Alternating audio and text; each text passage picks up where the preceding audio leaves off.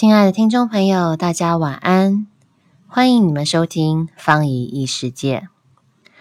希望我的声音能够唤醒真实，疗愈心灵，启迪智慧。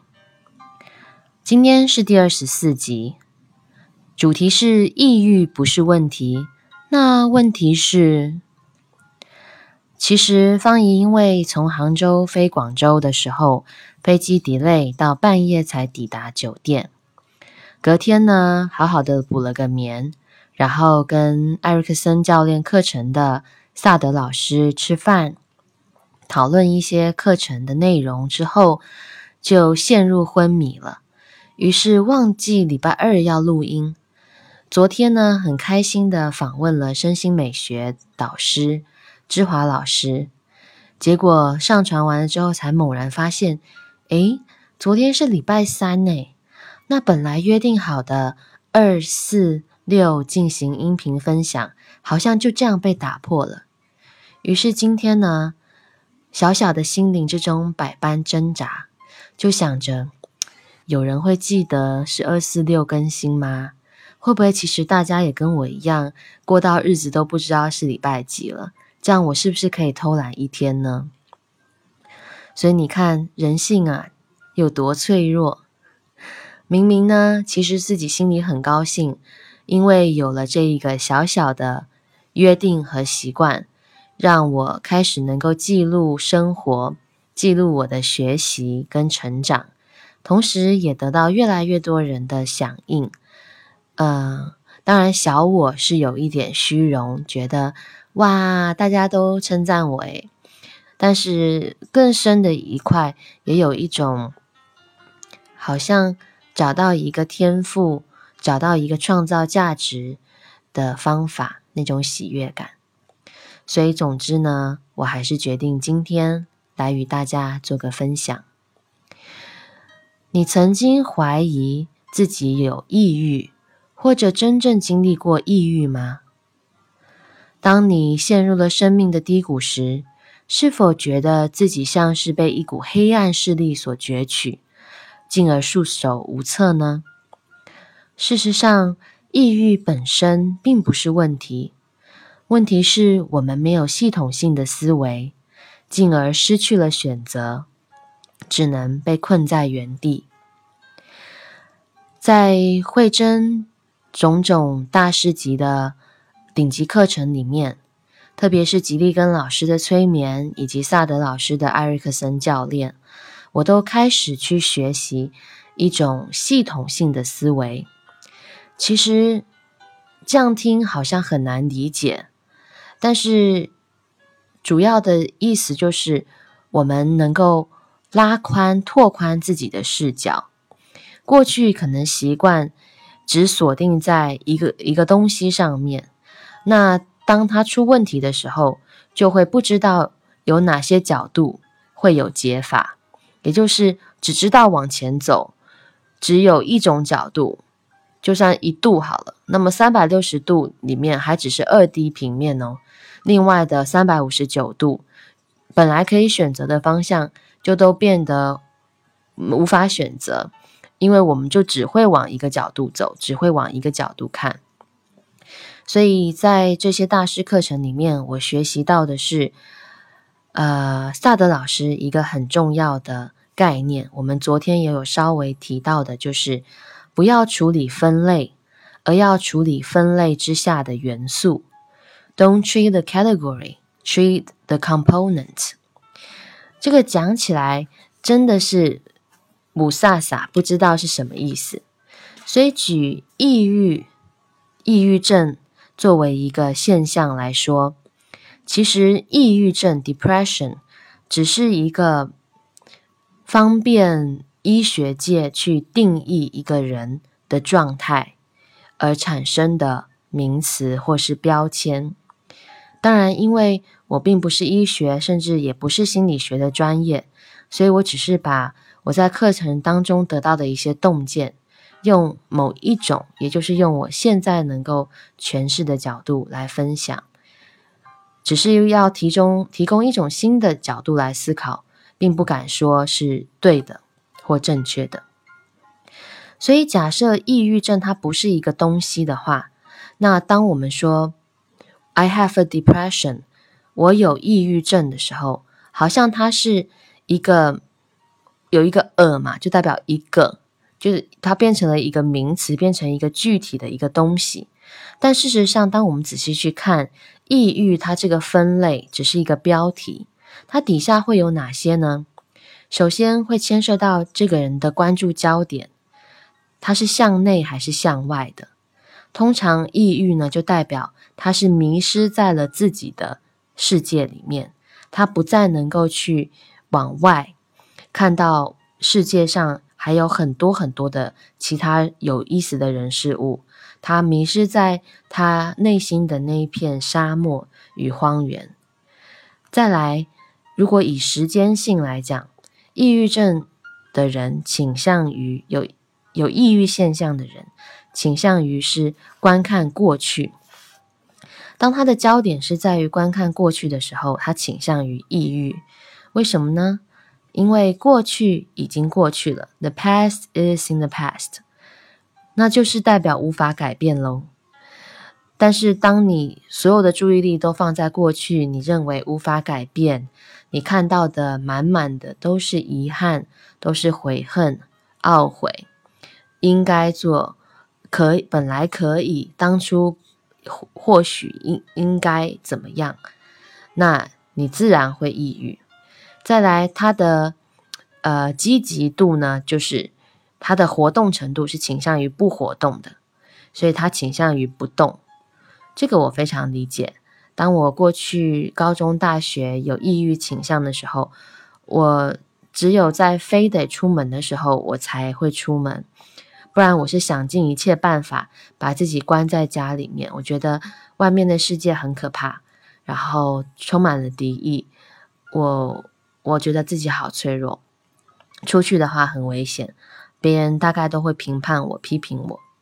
总而言之，或许不活动呢有不同的理由，但是倾向于呢是没有活动力的。那再来呢，态度倾向于是消极的，然后。在这个责任感上面，倾向于会自责；那在社交上面，倾向于会退缩；然后在呃这个五官的感受上面，倾向于是触觉；然后呢，比较是扮演受害者的角色。所以，其实萨德老师说，抑郁症并不存在，它只是我刚刚说的这么多种现象里面。如果具备了好几种之后，我们为了方便理解，把这种集结了好几种状态：消极状态、不活动状态、内向、观看过去这些状态之后呢，把它称之为抑郁。那呃，为什么要去用这种系统性的角度来理解呢？呃，再举一个例子的话，是萨德老师呢，也曾经有过一个。个案是他的孩，这个妈妈的孩子有抑郁症，都不肯出门，然后好不容易呢，把这个孩子以及这个这一家人就一起来做心理治疗。那呃，这个不是萨德老师的个案啊，是另外一位治疗师。然后呢，这位治疗师他专门是在处理关系的，也就是说，过去我们会认为抑郁是存在于一个人之内。因此，好像一切都是他的问题，因为抑郁就是他的状态嘛，就代表这个东西。假设抑郁是个东西，那就是在这个人里头。可是呢，这个治疗师、这个治疗学派很有意思的就是，他们认为一切都是存在于关系里。所以你要对峙的究竟是抑郁呢，还是这个抑郁的人，还是这个抑郁的人跟他妈妈的关系？还是这个抑郁的孩子跟他爸爸的关系，还是这个抑郁的孩子跟他父母亲的关系，甚至还是父母亲之间的关系，造成了孩子的抑郁。萨德老师说呢，其实很多孩子的症状啊，显现出来这些抑郁也好啊，焦虑也好，其实蛮多的案例是要回归去看到更大的一个系统，也就是这个孩子的家庭。甚至是家族里头有着各式各样的因素，可能会引发这个孩子的抑郁。显现出来的症状虽然是在孩子身上，可是或许原因并不在孩子身上。所以，当我们没有一个系统性的思维，而也不懂得去看一个现象之下的种种元素的时候，我们就只是专注去看这个孩子很抑郁，他都不出门，怎么样可以让他出门？用什么办法可以让他出门？他不出门，我就要惩罚他，威胁他，或是怎么样？那或许我们就永远都戳不到那个钥匙孔，于是就解不开这道谜题。而方怡此刻的一个感受是，呃，我们都听过佛学里面说因缘和合，因缘和合这里头不知道包含了多少宇宙万千大千世界里面的所有因素，这么多的因素包含了时间、空间、人事、时地、物，只是最基本的。甚至刚刚我们讲到的态度、时间、焦点、活动力，有太多太多太多的因素了。当这一切的因素都以一个特定的方式聚合的时候，才会发生那个事件。所以我觉得这个呃抑郁有其实有很多的元素，就让我能够理解，其实呃要解决一个问题，往往呢。如果我们失败了，并不代表这个问题不能解决，而是代表我们还我们的视野还没有够开，还没有看到那一个出路、那个缝隙、那个出口在哪里。它一定存在的，因为系统是一个太庞大的东西，是我们很难人的头脑很难完全去理解的，也因此它一定有。在我们看不见的地方，有那么一个解决的出路。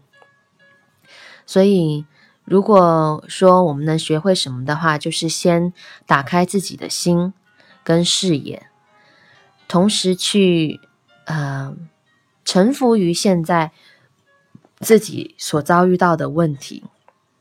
也许这个是一个沉疴已久的问题，就像是过去我也曾经以为我会一直抑郁下去。我也不知道该怎么让自己解套，只是后来幸运的，我开始因为翻译这个专业，让我的视野开始不再一直是向内，不再一直只关注自己，开始关注外在的世界。然后我看到了形形色色的人，看到了许多生命状态，令我非常钦佩，非常呃看了就很喜悦的大师们的生命状态。然后呢？诶，突然有一天就发现自己快乐的时间比抑郁的时间多了。然后呢？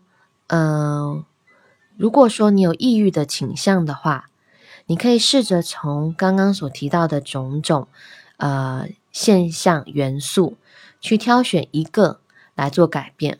我们都知道，一个齿轮如果移动的话，它会带动整个。系统也跟着移动，所以不要小看一个小小的齿轮，也就是不要小看我们做的任何一件小小的事情，也不要小看我们只是身为呃地球上六十亿人口之中的一个，就算是我们这么的渺小，就是这样小的一个齿轮，因为我们在系统之中也有一席之地，所以当我们有了一点点的改变的时候。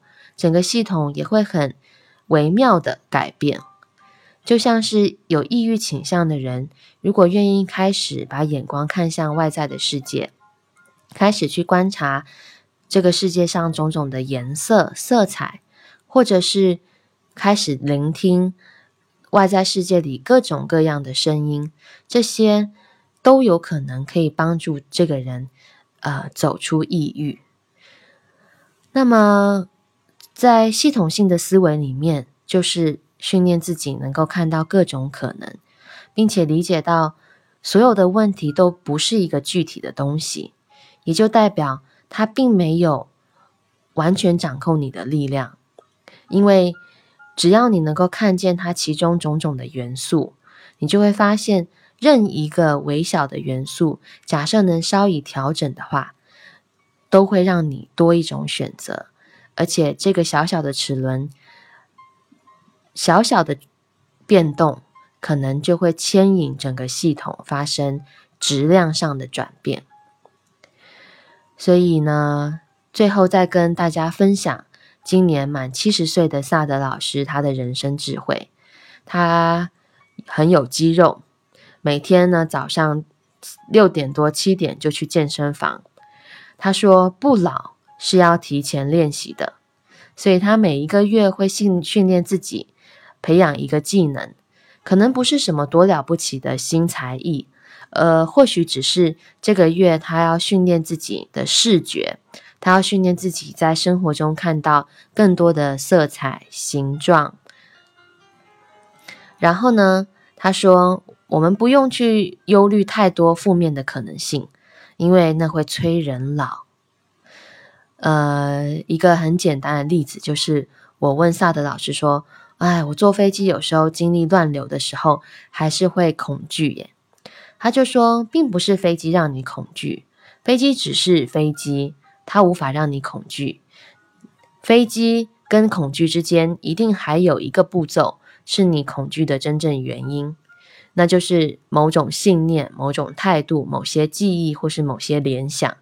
例如对我来说，就是嗯，关于飞机啊，也有可能会坠落这种这种联想。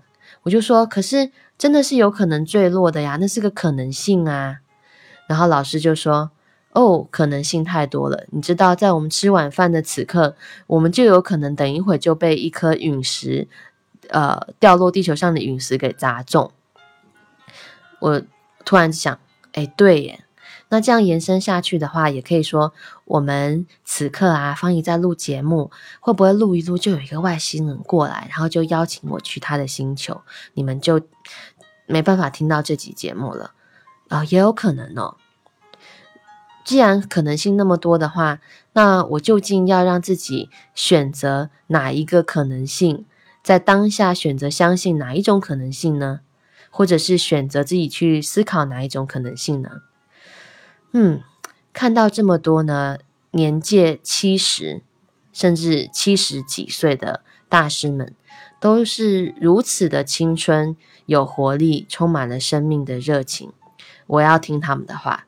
我要选择，呃，正面的可能性。我要选择提早练习，让自己永葆青春。今天的觉察是，我训练自己拥有系统性的思维来看待生命中的所有议题，即便是像抑郁症这么吓人的名称，我也知道那只是一个方便理解的名词，一个便宜形式的名词。它其中还有太多太多的元素，所以不管我现在有任何的问题，我都打开我的心胸与视野，向宇宙送出一个讯号，是请开拓我的视野，让我能够在更大的系统之中看见我的出路。感谢你今天的聆听，如果你喜欢今天的节目，欢迎你。分享到你的朋友圈，让更多人可以来一起拓宽视野。方怡异世界也有个群，让我可以最及时的跟小伙伴们分享我的学习。若要加入的话，欢迎先加入我的微信 r o s s a n n a 一二四，并注记你想要入群。再次谢谢你的聆听。晚安，我们下回见。